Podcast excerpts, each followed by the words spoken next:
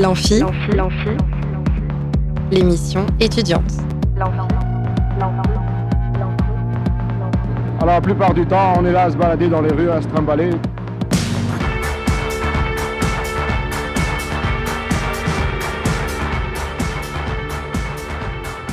Bonjour et bienvenue dans l'Amphi, l'émission étudiante sur Radio Alpa 107.3 FM Le Mans et radioalpa.com. Aujourd'hui, on fait un petit voyage dans le temps pour euh, nous rappeler de Le Mans Sonore puisque nous serons avec Robin Meyer Wiratunga pour parler de l'exposition Trousse qu'il a créée avec Ali Momeni, une œuvre à base de moustiques. Alors on en saura plus euh, dans quelques instants. Puis Laurent Sem nous parlera du stage de danse qu'il donne à l'université le 3 février dans le cadre de 6 artistes, 6 stages et qui mélange danse et dessin. Une démarche euh, intrigante qu'il nous expliquera en détail. Mais nous allons d'abord écouter les chroniques étudiantes de Merlin et de Maël. Tout de suite, le, le jingle pardon, des chroniques étudiantes.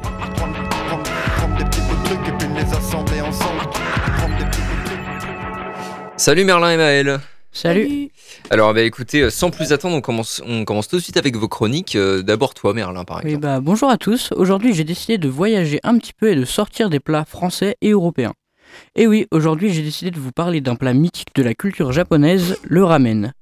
Alors déjà, un ramen, c'est donc euh, un plat emblématique de la culture japonaise.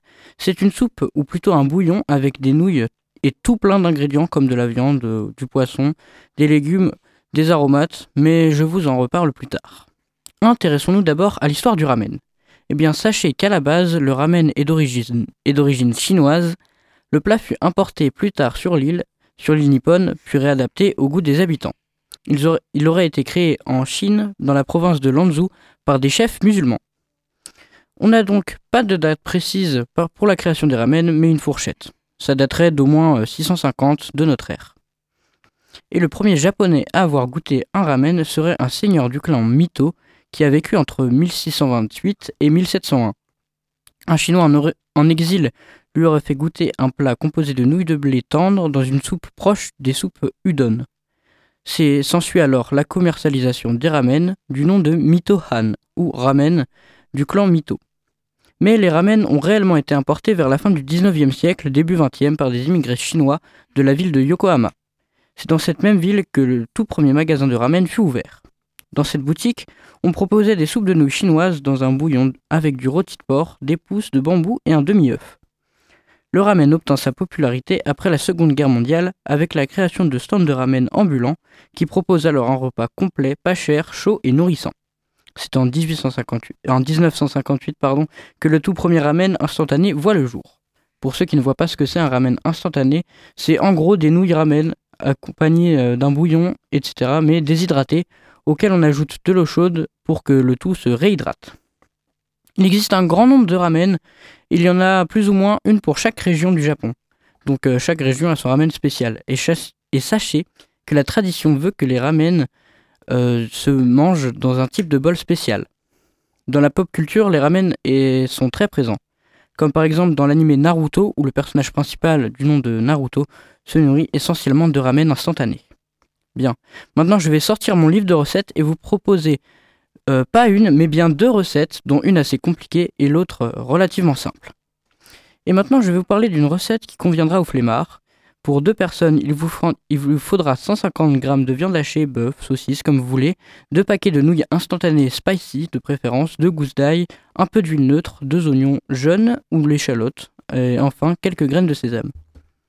Pour euh, commencer, presser ou découper finement l'ail, les faire revenir dans une poêle avec de l'huile chaude, ajoutez la viande hachée, mélangez pour bien tout décoller. Vous pouvez assaisonner la viande avec de la sauce soja sucrée. Versez 70 ml d'eau dans une casserole, portez à ébullition. Cuire, les ramen selon les instructions de votre paquet. Ajoutez l'eau, les sachets de sauce et répartissez le tout dans les bols. Ajoutez l'oignon jaune ou l'échalote préalable- préalablement émincée, quelques grammes de sésame et c'est prêt. Voilà avec des ramen moins bons que la recette d'après, mais bien meilleurs que les nouilles instantanées classiques. Je continue donc par la moins facile. Pour, réaliser, euh, la réaliser, il vous faudra 1 kg de poitrine de porc, 60 g de gingembre, une gousse d'ail, 15 centilitres de sauce soja sucrée, 2 poireaux, 600 g de nouilles ramen. Petite précision, la recette est pour 4 personnes. Avant toute chose, préchauffez votre four à 180 degrés. Donc euh, vous commencez par ficeler la poitrine, couper le gingembre en lamelles, de même pour l'ail et le poireau, mais vous allez réserver la moitié d'un poireau pour plus tard. Versez tous les ingrédients dans une cocotte ou une grande casserole, versez l'eau jusqu'à la hauteur des ingrédients et versez la sauce soja. Portez à ébullition puis enfournez le tout pendant 3 heures. Après ça, vous filtrez le jus avec des autres ingrédients sans jeter ni le jus ni les ingrédients, évidemment. Allongez votre jus avec de l'eau, portez à ébullition et vous voilà avec un bouillon. Coupez la viande en lamelles, répartissez vos nouilles préalablement cuites dans un bol, ajoutez la viande et le bouillon et c'est fait. Vous voilà avec un chachou ramen. Il est très long mais très bon. Bref, j'espère vous avoir donné faim et à la semaine prochaine. Eh ben, merci Maël, euh, Merlin, pardon. je mange pas souvent des ramen, mais en tout cas ça donne envie, donc euh, merci beaucoup. Et du coup maintenant c'est à toi Maël. Merci. Donc bonjour à tous. Alors aujourd'hui je change complètement de sujet de chronique. Donc maintenant je vais vous parler deux fois par semaine d'athlètes français qui ont de grandes chances de ramener une médaille cet été lors des Jeux Olympiques de Paris. Euh, une fois toutes les deux semaines, tu veux dire T'as dit deux fois par semaine. Ah oui, excusez-moi. Donc alors, euh, et aujourd'hui c'est du jeune nageur Léon Marchand que je vais vous parler. Depuis son arrivée chez les seniors, Léon Marchand a tout cassé avec plusieurs titres mondiaux ainsi que des records du monde. Léon Marchand est né le 17 mai 2002 à Toulouse.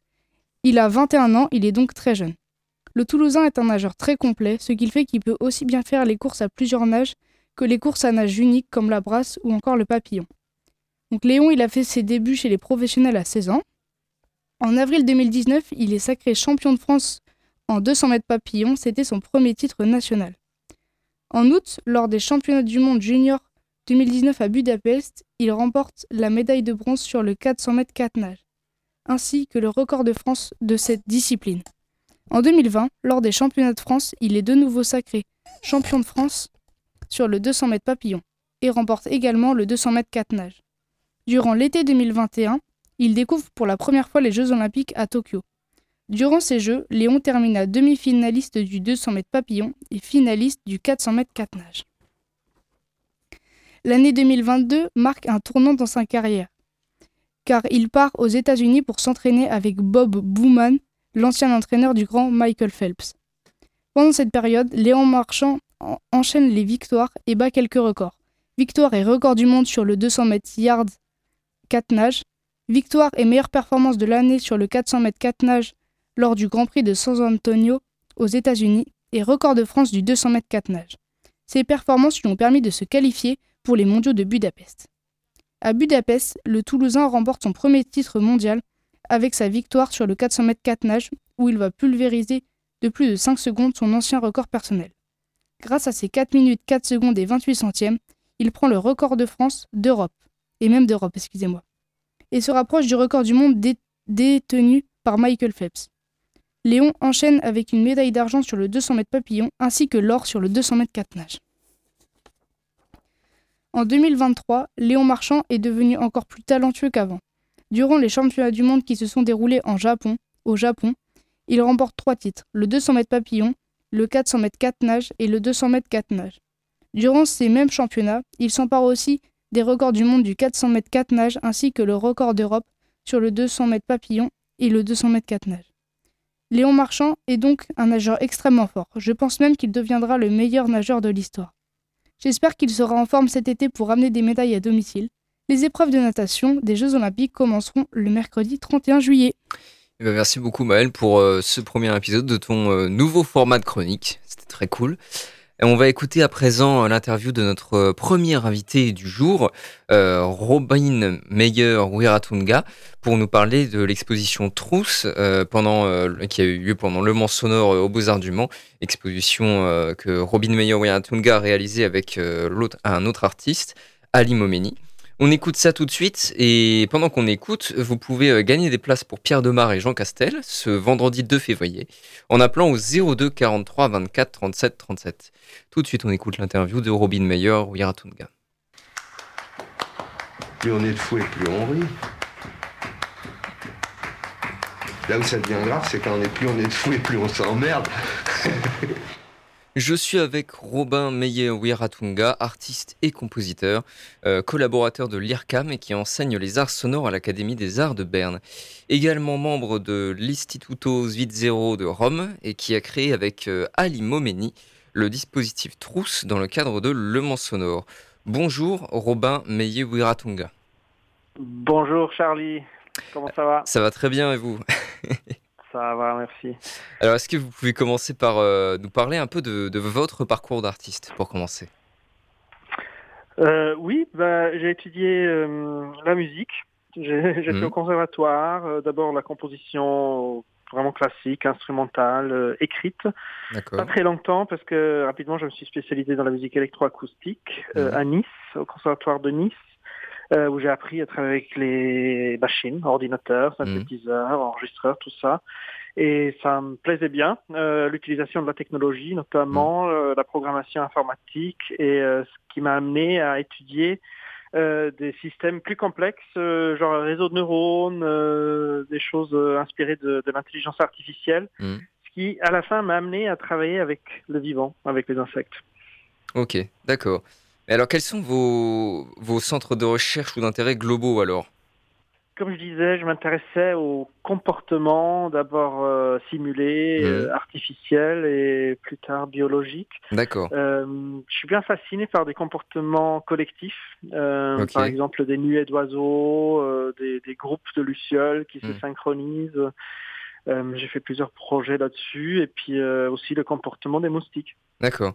Et donc, ce, ce parallèle entre les comportements des, des êtres vivants, il est né d'abord de l'étude des comportements euh, euh, artificiels, euh, des, des- du mécanique, etc. C'est ça?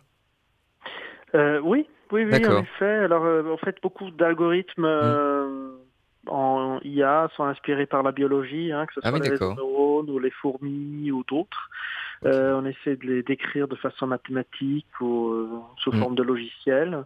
Et euh, si on s'en sert euh, artistiquement, c'est assez intéressant parce que ça peut créer des euh, comportements Mm. et, et des choses assez euh, bah, parfois proches de la nature, euh, du vivant, parfois euh, juste étonnant.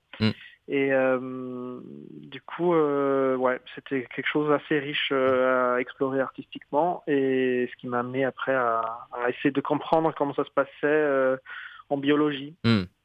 Alors sur, vos notes de, sur votre note de présentation, on lit que vous tentez de comprendre l'émergence des pensées et des idées chez les gens, les objets, les troupeaux et les rivières, avec un ensemble d'astuces issues du son, de la science et de la sorcellerie. Vous composez des outils de réflexion que vous ne parvenez jamais à maîtriser. Alors est-ce que vous pouvez nous expliciter un peu cette démarche décrite ici de, de manière assez euh, poétique? Oui, c'est un peu dense la phrase, en effet. euh, ben, alors l'émergence de, de la pensée, des idées, tout ça, ça vient effectivement de ces recherches autour des réseaux de neurones. En fait, euh, les réseaux de neurones, quand ils sont simulés sur un ordinateur, Mhm. c'est un- une grande masse de processus relativement simples. Chaque euh, processus simule un neurone et ils sont reliés en réseau entre eux. Euh, et quand on regarde leur comportement de façon collective, en fait, ils vont émer- il va émerger un comportement complexe. Alors, euh, c'est euh, des choses qui dépassent un peu la, la somme des éléments, comme on dit parfois. hein. C'est euh, après, c'est toujours délicat et parfois même dangereux de, de prendre des, faire des conclusions sur euh, le fonctionnement euh, Mm. biologique d'un cerveau humain, etc. à partir de ces simulations.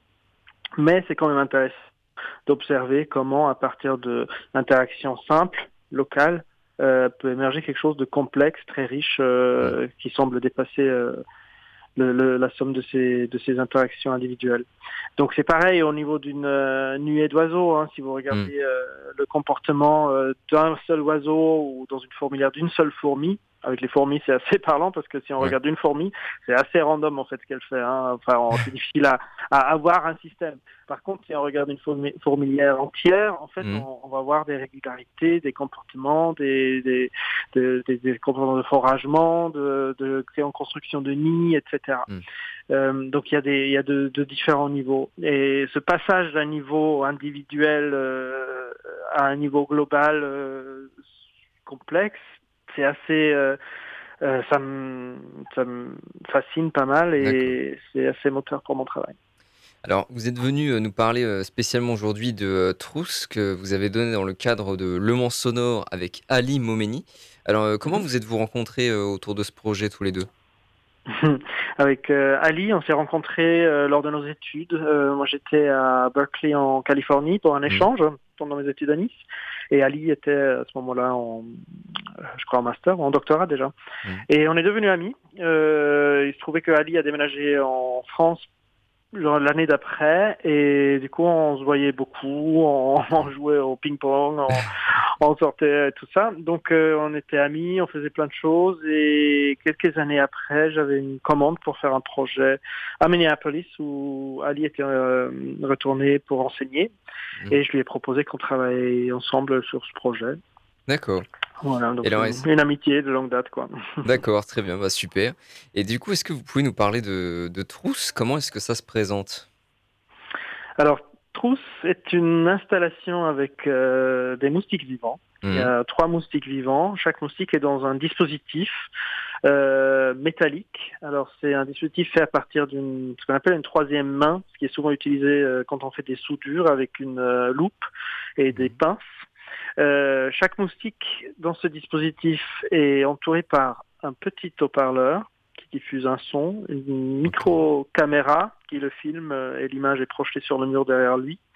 Euh, par-dessus du moustique a une ampoule euh, qui réagit à l'activité du moustique, c'est-à-dire s'illumine quand il euh, vole. Mhm. Et le principe de cette installation est le suivant. En fait, euh, un moustique, quand il entend un son, typiquement un autre moustique, il va accorder sa fréquence pour euh, produire la même note que ce qu'il a- ce qu'il entend. Donc s'il y a un bzzz, le moustique va faire bzzz pour chanter en quelque sorte la même, la même note. Ça a été observé par des euh, biologistes, entomologistes en Angleterre, Gabriella Gibson, et euh, qui a publié ça dans, dans une euh, revue euh, scientifique. Moi, je suis tombé dessus par hasard. Je me suis dit, bon, c'est quand même marrant. J'aimerais bien en faire quelque chose de musical, Mm. puisque ça ressemble un peu à un, presque à un synthétiseur, hein, mais un synthétiseur de moustiques. Mais alors, est-ce qu'on sait pourquoi du coup euh, ils se synchronisent comme ça, les moustiques entre eux? Alors, il y a différentes euh, hypothèses. C'est souvent sujet de débat. Alors, euh, la première explication que j'avais vue, c'était que le moustique mâle et le moustique femelle s'accouplaient en vol, et donc du coup, pour battre leurs ailes à la même vitesse, Ah oui, d'accord. euh, oui, et pour voler à la même vitesse, ils battaient les ailes à la même vitesse, donc ça Hmm. produisait la même note. Mais alors, apparemment, c'est pas vraiment ça. Alors même ce, ce fait qu'ils s'accordent, euh, c'est, c'est, ils le font pas toujours, ils le font pas exactement comme ça. Alors peut-être qu'ils volent quand même à la même vitesse. C'est, assez complexe, justement. Hmm. euh, mon collègue euh, Lionel Feugère, qui m'a aidé là pour euh, l'exposition au Mans Ouais. euh, qui a étudié les, les moustiques avec euh, Gabriella, m'a envoyé un article là euh, il y a deux jours que je vais lire où justement il y a un peu des nouvelles théories sur ce sur ce comportement, donc c'est pas encore élucidé totalement. Alors, sur- toujours sur le descriptif de, de Trousse, on peut lire euh, que Trousse utilise le comportement naturel de synchronisation des moustiques pour les amener à chanter, inspiré de la tradition vocale classique du nord de l'Inde, le Drupad. Alors, est-ce que vous pouvez nous expliquer ce que c'est le, le Drupad? Si je le prononce bien déjà. euh, bah, alors, c'est c'est- c'est une tradition vocale, hein, Mhm. ça, ça a presque 3000 ans. C'est une musique que j'adore beaucoup. Euh, quand on travaille avec les moustiques euh, au Minneapolis là, pour la première fois, euh, je cherchais longtemps quel type de son on pourrait utiliser Ouais. en fait pour, euh, pour synchroniser les moustiques. Et en rentrant très tard en, en voiture après une journée au studio avec Ali, on écoutait du Drupal dans la voiture et en fait c'était une sorte d'illumination puisque le Drupal est souvent chanté par deux frères. Mhm. Alors là on écoutait un disque des frères euh, Dagar, euh, grande famille euh, de chanteurs Drupal. Mhm. Et euh, en fait ces, ces deux frères ils chantent plus ou moins la même note, ils, ils tournent autour de la même note, il y a des micro-variations de pitch, mais c'était vraiment un peu, vraiment comme deux, deux moustiques qui se synchronisaient. D'ailleurs, souvent euh, accompagné par un sarod ou un violon qui suit derrière, qui, qui, qui imite un peu les mêmes euh, euh, lignes mélodiques. Donc, euh, finalement, le, le moustique m'a fait penser au, au Drupad et, et inversement. Et euh, je trouvais que ça faisait un bon match. Puis euh, les moustiques omniprésentes en Inde, Mm. quand même. voilà, donc c'est par amour pour le Drupad et puis euh, parce que ça, ça collait bien. Mais alors, du coup, co- comment est-ce que euh, les moustiques euh, peuvent reproduire ce chant? On a compris, on va dire, le, le schéma du système, mais euh, du coup, en, en pratique, co- comment vous faites, quoi? Alors, bah, quand je dis il chante, il, chante pas vraiment. Oui, hein. ça bien sûr. le son, le son qu'on entend, c'est le battement des ailes. Oui, oui, Ce, que, ce que vous entendez quand vous essayez de dormir et le moustique qui tourne autour de votre tête, Mm. le bzzz. Et euh, ils, ils synchronisent la vitesse de- des battements d'ailes au son qu'ils entendent. Le- donc euh, en Mm. fait, il y a la voix de Drupad, du chanteur de Drupad qui sort petit les haut-parleur à côté du moustique. ouais. Et le moustique qui pense que c'est un autre moustique va commencer à synchroniser ses ailes sur cette fréquence et du Mm. coup produire la même fréquence. Et du coup, c'est dans ce sens-là qu'il Ouais. chante avec. et du coup, est-ce qu'on le, est-ce qu'on l'entend cette euh, cette synchronisation du moustique? Est-ce qu'on entend le, le moustique reproduire le, le chant du Drupad, quoi? Tout à fait, tout à fait. En fait, vous entendez dans l'installation, vous entendez euh, la voix du chanteur, vous entendez le son du moustique et euh, vous entendez comment ça ça se synchronise. Ok. Euh, mais du coup, est-ce qu'il y a une part euh, d'aléatoire un petit peu euh, dans cette musique ou vraiment les résultats ont montré que c'était tout à fait maîtrisable, quoi. Enfin, que ça suivait vraiment Alors- le, le chant. C'est la, je pense, que c'est un- une question, une question clé de ce projet. hmm. Et en fait, une question clé dans le travail avec le vivant. Et dans mon expérience, non, on contrôle pas du tout. Ouais. c'est vivant. On, on, on croit pouvoir contrôler, on croit comprendre, mais au final, non, ça nous échappe complètement. C'est des, individus, ils font leur truc. Oui. Parfois, ils volent pas du tout. Parfois, ils produisent des fréquences totalement différentes. Et parfois, comme par magie, en fait, ils le font. Hmm. Donc, c'est aussi une sorte d'écoute dans laquelle on se met, une, atten- une attention qu'on porte euh, à ces sons, à ces comportements, à ces, à ces tout petits insectes qu'on considère étant des pestes. Généralement, on essaie de les éclater. Et Hmm. d'un coup, en fait, ça devient, euh, c'est des, c'est des acteurs au, au centre Mm. d'un, d'un dispositif musical, ce qui change totalement notre écoute et notre, notre regard. Mm. Et euh, c'est ce que je trouve assez, euh, assez intéressant dans ce, dans ce projet. L'objectif, en fait, c'était d'essayer de, de produire une musique qui soit non humaine, du coup? Euh, ouais, je pense qu'on peut dire ça. Alors, objectif, c'est c'est une recherche, hein, Mm. et puis c'est une recherche artistique, donc je suis pas arrivé avec un objectif totalement clair. C'était une exploration et une découverte ou une série de découvertes. euh. Mais euh, oui, je pense on peut dire il y a une sorte de musique non humaine ou, ou hybride quoi entre cette rencontre de, de sons générés par ordinateur à partir d'un chant indien, Mm. euh, des, des moustiques qui réagissent dessus. Moi, souvent, je décris ça comme des sortes de constellations. En fait, en, je, je crée un environnement Ouais. avec différents éléments, un ordinateur, un enregistrement d'une voix, euh, l'amplification d'un moustique, euh, etc. Et en fait, à l'intérieur de cet environnement, de cette constellation, vont émerger euh, des formes, des, des comportements, des, des sons. Et Mm. euh, moi, je donne comme un cadre. Et à l'intérieur de ce cadre-là, se développe après cette, euh, cette musique Hmm. qu'en réalité, je contrôle pas. Je, je contrôle les, les, le cadre, les, les conditions quelque part dans laquelle ça Mm. peut se produire, mais après, euh, ce qui se passe réellement dedans, j'observe comme vous.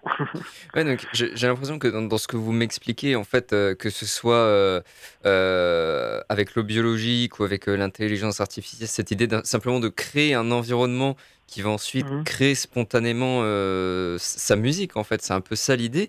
Mhm. que- quelles implications esthétiques, on va dire, est-ce que vous entrevoyez à ce concept d'une musique qui ne soit plus en fait de la main de l'homme, quoi, qui, qui surgit spontanément? Ben, j'ai des conclusions, j'en ai, j'en ai pas encore vraiment tiré, quoi. Mais euh, c'est plus des, des questions pour moi euh, sur mon rôle en tant que compositeur euh, pour faire la musique euh, et nos, notre rôle peut-être humain euh, dans, dans tout ça, dans un Ouais. monde de, de, de machines, d'algorithmes, de, de processus qui, qui nous entourent, aussi, aussi biologiques ou, et autres, physiques.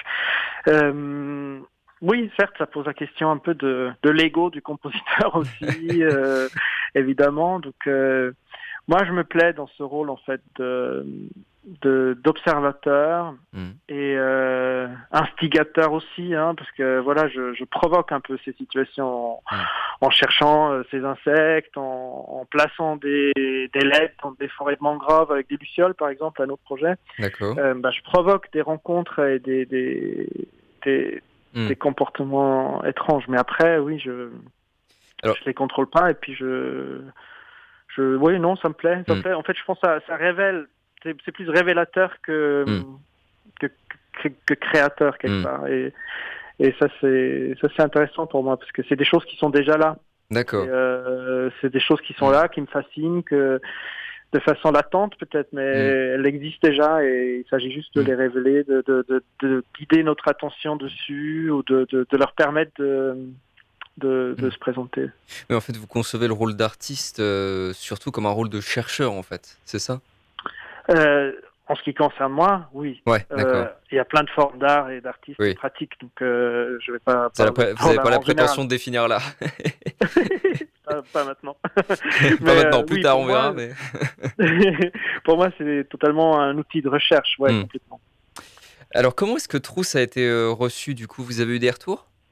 Oui, oui, oui, oui, c'est euh, ça interpelle beaucoup. Ouais. Euh, alors il y a la question vraiment importante euh, éthique en fait du travail avec le vivant. Mhm. C'est euh, pour moi la seule pièce euh, où je travaille avec euh, des insectes de cette façon-là. euh, Ouais. qui euh, entraîne aussi euh, qu'il y a des moustiques qui meurent. Hein, Mm. Quand on essaye de les, les attacher au, au microphone pour les amplifier et tout ça, bah, c'est Mm. extrêmement fragile. Vous pouvez imaginer un Oui. moustique comme c'est petit, euh, comme c'est difficile de l'attacher. Et d'ailleurs, je- j'en profite pour remercier euh, mes euh, collègues qui m'ont aidé pour cette exposition, hein, les médiateurs, médiatrices de, des beaux-arts. Euh, qui ont appris en, en une journée comment on anesthésie un moustique et comment on l'attache et tout ça. Et donc Oh. du coup, euh, parfois les gens ils disent oui, euh, mais il souffre le moustique, vous lui Mm. faites pas mal. et moi je trouve c'est ça une question géniale parce que Mm. en fait on l'entend jamais, jamais les personnes se soucient du bien-être d'un moustique. euh, Mm. enfin, moi je Et jusque-là, C'est étonnant, c'est étonnant cette considération pour les moustiques, ouais. Mais tout d'un coup, on s'identifie parce qu'il est Mm. mis en scène, il est le produit du son, Mm. il est euh, sous une loupe, on l'entend, on le voit, on peut, on peut l'interagir, on peut interagir avec. Mm. Et du coup, ce changement de regard sur le moustique, ce- cette euh, empathie qu'on ressent d'un coup, euh, ça, je trouve vraiment intéressant et c'est ce qui me fait dire que la pièce fonctionne. Les discussions que j'ai avec les gens me font dire que ouais, il y a quand même quelque chose d'intéressant là-dedans qui peut faire avancer les. L'état d'esprit, la, la façon de voir le monde euh, et, et aussi le monde des insectes qui souvent est, est pas considéré quoi en fait. Et alors, est-ce que Trousse fait, euh, fait lien vers euh, d'autres de vos travaux? En lien, oui, oui. Mm. Ben oui, je pense que ça a été assez euh, fondateur pour euh, plein de projets après, notamment euh, le projet avec les lucioles Oui. Que je mentionnais tout à Mm. l'heure, qui est aussi un projet sur la synchronisation qui s'appelle Synchronicity d'ailleurs. D'accord. Et euh, c'est un projet euh, en lien avec des lucioles euh, en Thaïlande qui ont la propriété, la capacité de se synchroniser par euh, centaines euh, dans les forêts de mangroves. Donc euh, tous les soirs ils se retrouvent, ils clignotent. Mhm. Et Ah, au début, ils clignotent un peu de, façon aléatoire, mais euh, très rapidement, ils vont commencer à se synchroniser par petites poches. Ouais. Et après, de plus en plus, donc on va avoir des, des bandes rivières entières qui, avec des vagues de lumière qui se propagent. C'est impressionnant. extrêmement euh, impressionnant et, et beau. Et j'avais lu euh, un bouquin qui décrivait ce, fon- ce, ce comportement, un livre sur la synchronisation de la nature euh, écrit, écrit par un mathématicien, Stephen Strogatz. Et euh, j'ai pu en 2015 observer ce comportement moi-même, le filmer, documenter, et puis introduire des LED, des petites LED dans la forêt. D'accord. Et les LED étaient contrôlés par un ordinateur qui émettait du coup un rythme régulier Mhm. sur lequel se calaient les lucioles qui s'accéléraient, ralentissaient et en, en fonction de ces lumières. Et après, il y a eu toute une série de travaux autour de ça avec des, des criquets qui synchronisaient leur stridulation euh, sur la vitesse de clignotement des lucioles, avec des Mhm. machines qui s'activaient en, en même temps, etc. Donc euh, tout un tout un réseau de, de machines et d'organismes qui, qui interagissaient euh, rythmiquement. Alors, on arrive bientôt à la fin de cet entretien. Euh, Mhm. Est-ce que pour terminer, Trousse euh, sera exposé ailleurs prochainement? On n'a pas de date prévu tout de suite, euh, mais j'aimerais bien le montrer ensuite. D'accord. J'ai ok, envie de le montrer là-bas. Ça marche. J'y suis beaucoup en ce moment pour, euh, pour euh, enseigner, donc qui sait. Je vous tiendrai au courant. Mm. Bah, D'ailleurs, est-ce qu'on peut consulter votre actualité, Robin Meyer-Wiratunga, ainsi qu'à- que celle d'Ali Momeni? Où est-ce qu'on peut consulter votre, votre actualité? Oui, le mieux, ce serait sur mon site web robinmeyer.net. Ok. R-O-B-I-N-M-E-I-E-R.net. Super. Eh ben, merci beaucoup, euh, Robin Meyer-Wiratunga, de nous avoir accordé quelques instants pour nous parler du, de Trousse et du chant des moustiques. Oui, merci Charlie, c'était un plaisir.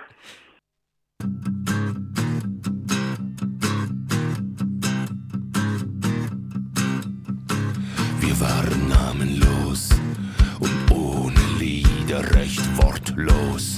Waren wir nie wieder etwas sanglos, sind wir immer noch dafür nicht klanglos. Man hört uns doch nach einem Windstoß, ging ein Sturm los, einfach beispiellos. Es wurde Zeit, los.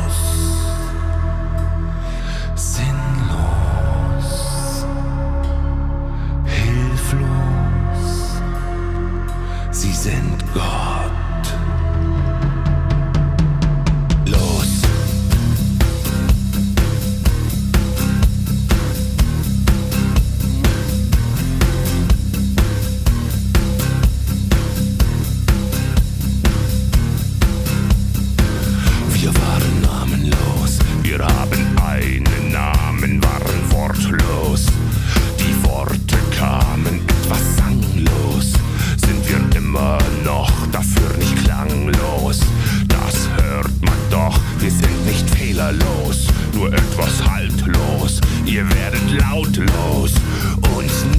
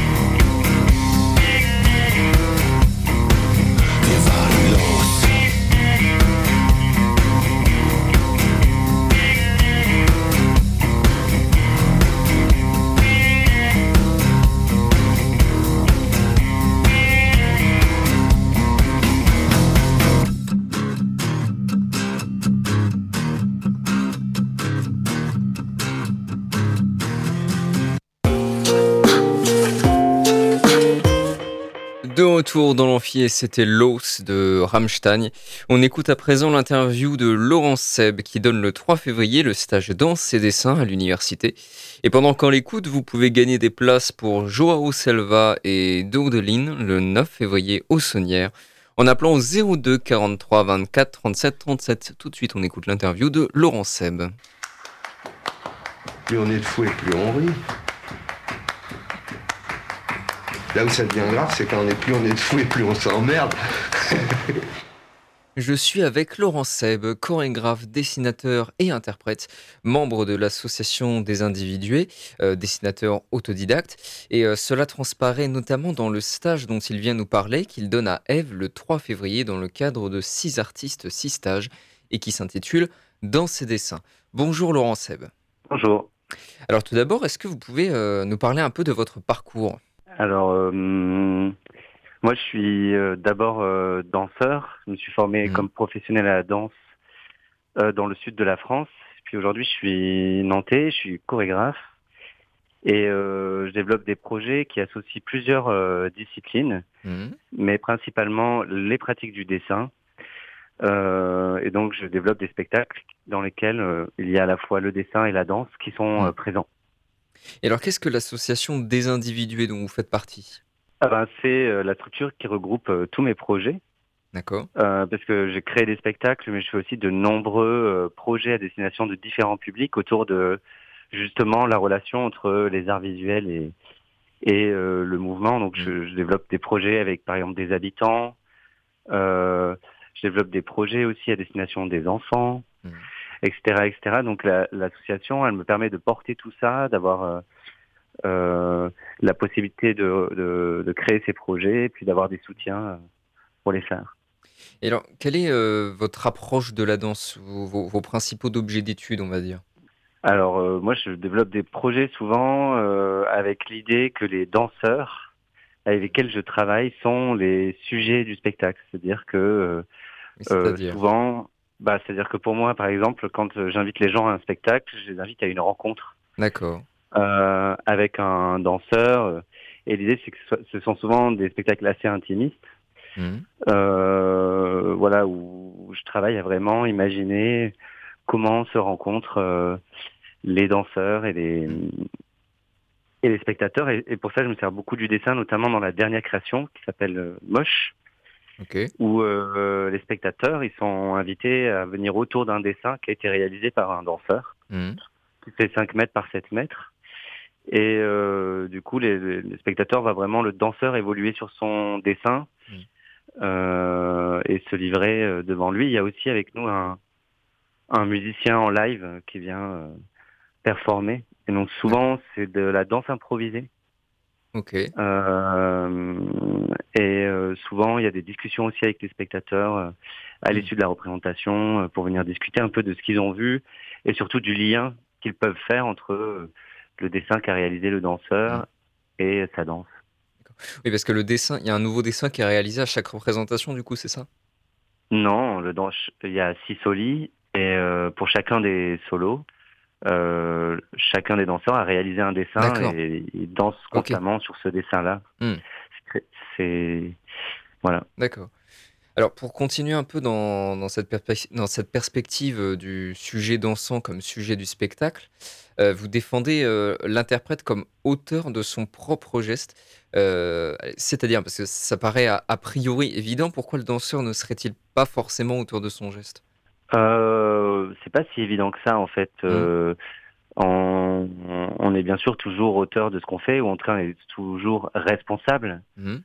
euh, de ce qu'on fait, mais on peut souvent, parce que je suis aussi interprète dans de nombreux projets, on peut aussi parfois seulement se retrouver à exécuter Ouais. euh, les, les désirs ou les visions d'un chorégraphe, etc. Et moi, je travaille pas du tout dans le sens d'une vision. Mm. Quand je quand je disais tout à l'heure que euh, ce qui m'intéresse, c'est que le spectacle c'est un endroit où se rencontrent les spectateurs et le danseur, c'est que j'aime que le danseur, quand il est en représentation, il puisse euh, être pleinement lui. Et pour être Mm. pleinement lui, il faut lui donner tous les outils pour qu'il soit vraiment auteur de ce qu'il fait. Mm. Et donc, quand on démarre le travail avec un danseur, euh, j'arrive pas avec une idée D'accord. euh, préconçue, mais plutôt euh, euh, ce qu'on appelle en, en danse un processus. c'est-à-dire euh, euh, tout un parcours à faire pendant la création qui amène le danseur à créer sa danse. Et donc c'est pour ça que le dessin est important, parce qu'en fait il me permet vraiment d'amener le danseur à un certain endroit assez intime, euh, à Mhm. préciser son imaginaire, euh, pour être au clair avec ses sensations quand il est euh, devant les spectateurs. Alors, vous venez justement nous parler d'un stage que vous donnez à Eve le 3 février prochain qui s'intitule, euh, qui s'intitule, pardon, Dans ses dessins, justement. Donc, on est vraiment dans ce lien entre les deux disciplines. Euh, en quoi il va consister ce stage? Il consiste en, une- en un partage des pratiques, je vais partager un peu euh, des savoir-faire que j'ai. Mhm. c'est quelque chose que j'ai l'habitude de faire et, et- et l'idée c'est vraiment de s'amuser Mm. à euh, découvrir ces deux pratiques euh, quand elles sont mises ensemble. C'est-à-dire que D'accord. il n'y a pas plus euh, d'attente que ça. Il Mm. y a cette idée vraiment qu'on va explorer ensemble ce que ça peut apporter que de que d'explorer ces, ces Mm. deux choses-là. Euh, et donc, euh, par exemple, un- on va faire comme je le fais avec les danseurs professionnels, c'est-à-dire que les gens vont arriver dans une salle où le sol sera recouvert de papier. Mm. Et donc, on va euh, travailler ensemble à créer un comme un dessin, un, un tapis de danse dessiné quelque part. Et donc, on va passer par plein d'expériences à la fois corporelles et graphiques. Alors, du coup, à, Euh, à quel type de dessin est-ce qu'il faut s'attendre euh, Plutôt figuratif, abstrait euh? Effectivement, ce sera plutôt un, un résultat euh, abstrait, mais il arrive Mm. parfois que des choses euh, figuratives Ouais. apparaissent. Ça va dépendre euh, de qui est là, de Mm. ce qu'il a envie de faire, de comment il le sent, etc. Par pareidolie aussi, Mais- peut-être euh? Oui, carrément, il y a Mm. beaucoup ça. En fait, moi, je parle beaucoup du dessin comme quelque chose qui euh, est aussi euh, qui pourrait être comparé à une photo, par exemple. C'est-à-dire qu'il y a Mm. aussi une mémoire d'un instant partagé. Ok. C'est-à-dire que il est la trace euh, d'une expérience sensible qu'on va traverser avec les personnes euh, autour du mouvement. Et Mm. donc le dessin il devient symbo- symboliquement chargé aussi de quelque chose qu'on aura euh, ouais, Mm. euh, voilà, partagé. Et alors, avec, avec quoi d'ailleurs est-ce qu'on va dessiner? Ben, c'est beaucoup avec des feutres quand même. Et, C'est-à-dire, il n'y a pas de peinture. Pourquoi vous avez préféré vous restreindre au feu, du coup? Pour le côté direct, en fait. C'est-à-dire que euh, souvent, l'inertie de la peinture, elle, euh, elle empêche d'être dans le mouvement. Moi, ce qui m'intéresse, c'est vraiment de me retrouver euh, dans quelque chose qui se situe entre les deux pratiques. Hmm. Et souvent, la peinture, euh, ben, il faut faire une pause pour remettre de la peinture, changer Ouais. les couleurs. Y a, il y a quelque chose dans les feutres qui est vraiment instantané Hmm. Et que je trouve intéressant. Alors, est-ce qu'il faut avoir des, des connaissances en danse ou en dessin pour pouvoir participer au stage? Pas du tout. Ok, donc tous les, ama- tous les amateurs peuvent y participer, quoi. tout le monde peut y venir à partir du moment où on a envie de Mm. de voilà de découvrir ça si on est curieux euh, si si on a envie de bouger ou si on a envie de dessiner enfin tout tout est ce que ce que j'aime moi dans cet atelier que je fais voilà depuis de nombreuses années maintenant c'est qu'il est vraiment fait pour tout le monde Mm. et et voilà il faut juste avoir envie D'accord. Mm. Alors, si j'ai bien compris, pour en revenir vraiment au, au dispositif précis euh, du stage, Oui. donc les danseurs vont évoluer sur une feuille de papier, c'est ça? Euh, Qu'est-ce que- qu'est-ce qui se passe en fait? Ils dessinent euh, leur sillage en quelque sorte sur la feuille de papier? Alors oui il peut y avoir des choses comme ça D'accord. oui Et donc le but c'est Ouais. à la fin de créer une œuvre collective? Pour moi euh, il n'y a pas d'enjeu de création. Je dis juste que on, on réalise ce dessin euh, collectivement, Hmm. euh, que qu'il représente la mémoire de ce qu'on a traversé, mais il n'y a pas d'enjeu de faire œuvre. D'accord. Il n'y a pas l'enjeu de faire Voilà. œuvre. Mais il y a quand même une notion de collectif du coup. Ouais, pour moi c'est important. La danse, c'est quand même euh, un art collectif. Et, et pourquoi est-ce que c'est un art collectif la danse? Ben, parce que c'est quand même souvent quelque chose qui se fait à plusieurs. D'accord. C'est tout, c'est tout un écosystème. euh, euh, par exemple, quand on crée, ben, il n'y a pas que le danseur. En fait, il y a le musicien, Mm. il y a euh, le créateur lumière, il y a. En fait, c'est tout un, un, un entourage qui fait que c'est beaucoup moins Mm. solitaire que les arts visuels. Donc même quand il n'y a qu'un danseur sur scène, ça reste euh, collectif par tout euh, l'écosystème qui est autour, Ouais. c'est ça? Oui. Mm. Ça arrive rarement qu'un danseur ait vraiment tout fait tout seul. Hmm. Alors si je ne me trompe pas, vous vous êtes formé auprès de Maggie Marin, pour qui euh, la notion de groupe est centrale dans ses chorégraphies. Euh, Est-ce qu'elle vous a influencé du coup d'une manière ou d'une autre? Ah bah, elle m'a- clairement influencé à plein de moments euh, de mon parcours. Après, euh, j'ai- pas beaucoup côtoyé Maggie Marin. hein. C'était vraiment une formation, D'accord. une licence pro qui était donnée au CCN de Rieux-la-Pape. Et donc, il y avait pas, il y avait pas qu'elle, bien sûr. Mm. Euh, l'endroit où ça m'a beaucoup influencé, c'est dans peut-être la porosité avec tous les autres arts. D'accord. Parce qu'en fait, cette formation, elle consistait pas seulement à danser, mais aussi beaucoup à, à chanter, à faire du théâtre, de la scénographie, euh, du rythme, etc. Donc ça a ouvré plein de champs. Euh, et, et je pense qu'effectivement, ça, ça a marqué mon parcours comme, comme si je pouvais m'autoriser en tant que danseur à aller ailleurs aussi. Dans d'autres voies et disciplines. Et aussi euh, peut-être dans la question de l'engagement. Je crois que Maggie Marin développe, ben, je crois que Maggie Marin développe des œuvres euh, qui sont très politiques. Mhm. Et je crois que dans mon travail, euh, c'est quelque chose d'important aussi. Je dis pas que sur scène on a un discours politique, mais que plutôt qu'avec l'association des individués, Mhm. euh, avec tout ce qu'on fait, que ce soit dans les ateliers, l'action, les intentions des projets, on a aussi euh, cette volonté-là, quelque part, de, de, de penser, euh, d'agir en fonction de valeurs qu'on a envie de défendre Mm. euh, et de mettre le corps au centre de la société. Quoi. Alors, on parlait tout à l'heure de la notion de, de sujet dansant. Euh, Ouais. Est-ce qu'il n'y a pas une forme de, de conflit entre cette, euh, cette notion assumée du sujet dansant et euh, la dimension plus collective de la danse, c'est-à-dire en fait entre, entre l'individu et le groupe Bah, en fait, c'est ça qui est vraiment intéressant. Mm. Je trouve c'est c'est c'est c'est euh, c'est c'est pour ça que la compagnie elle s'appelle Désindividuer. Mm. Parce qu'en fait, j'ai fait énormément de recherches sur la question du processus d'individuation, Ouais. qui, qui est donc un peu qui s'oppose un peu à la question de l'individualisme. Le processus d'individuation est pas vraiment du principe qu'on devient totalement soi. Mm. Euh, déjà, c'est pas constant. C'est un processus, donc ça veut dire que c'est à certains moments et que ça arrive surtout quand on est en interaction avec l'autre. C'est-à-dire Mm. que pour être pleinement soi, il faut pouvoir être dans le collectif. Mm. Euh, donc moi je crois beaucoup en cette idée, donc euh, c'est ça que je vois le spectacle vivant comme vraiment euh, ben, l'endroit idéal pour euh, pour pour créer de la sincérité, et de la rencontre entre les personnes. Très bien. Et pour en Voilà. revenir, euh, pour en revenir au dessin, il y a encore quelque chose d'assez euh, paradoxal, je trouve, euh, allier danse et dessin, puisque la, la danse, on est plutôt du côté du, du pur mouvement, tandis que le, le dessin, c'est plutôt voué à être euh, une image fixe. Euh, comment est-ce que vous abordez euh, cette apparente contradiction? Euh, bah, je pense que c'est c'est pas vraiment un sujet que je traite D'accord. dans le sens où dans le sens où je crois que j'assume que le dessin il a le résultat qu'il est Mhm. par rapport au mouvement.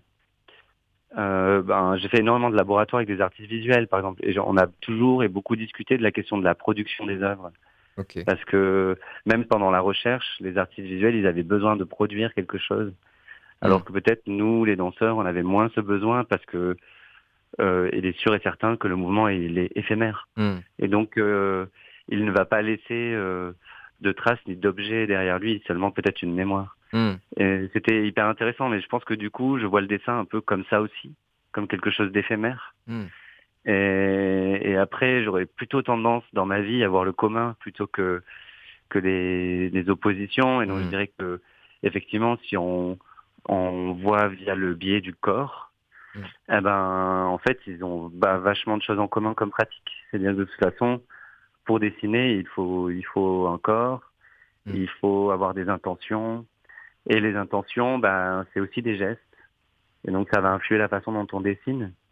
D'accord. Euh, Ouais, donc voilà, vous, donc vous- abordez plutôt le dessin euh, en tant que en tant que tracé, en tant que dessin qui se fait, plutôt que en tant que trace du coup. Le dessin accompli quoi.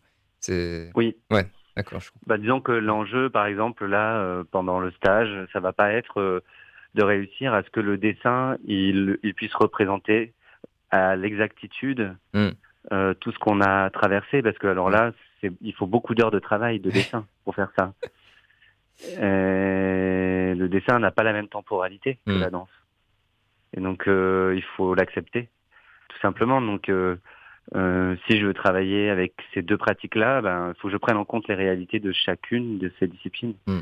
Et le dessin n'a pas la même temporalité que la danse. Donc, euh, on n'est pas là pour réaliser des dessins, euh, euh, comment dire, euh, parfaits.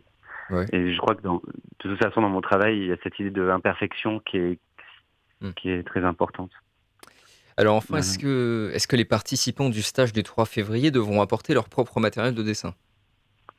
Non. Ok, ce sera fourni. Super. Ouais. C'était la, la petite question pratique pour terminer. des choses. Alors du coup, je rappelle que euh, ce stage, il est le 3 février au euh, studio de danse du SWAPS de 14h à 18h. C'est 5 euros pour les étudiants, 20 euros pour euh, les personnels et conjoints retraités de l'université, 30 euros pour les extérieurs et gratuit pour les lycéens et les lycéennes. Et les étudiants, vous avez une gratuité à partir de deux inscriptions payantes et pour le personnel et les extérieurs, un stage gratuit à partir de trois inscriptions payantes. Merci Laurent Seb pour être venu nous parler de, de ce stage dans ces dessins. Merci à vous. Merci euh, d'avoir suivi l'Amphi. C'est la fin de cette émission. On se retrouve ce jeudi 1er février pour une émission spéciale au Barouf en live pour l'ouverture de la finale du tremplin Éclosion organisée par des étudiants de la licence Gestion et Développement des structures musicales. Il ne me reste plus qu'à vous dire à bientôt dans l'Amphi. C'était l'Amphi. L'émission étudiante. Étudiante.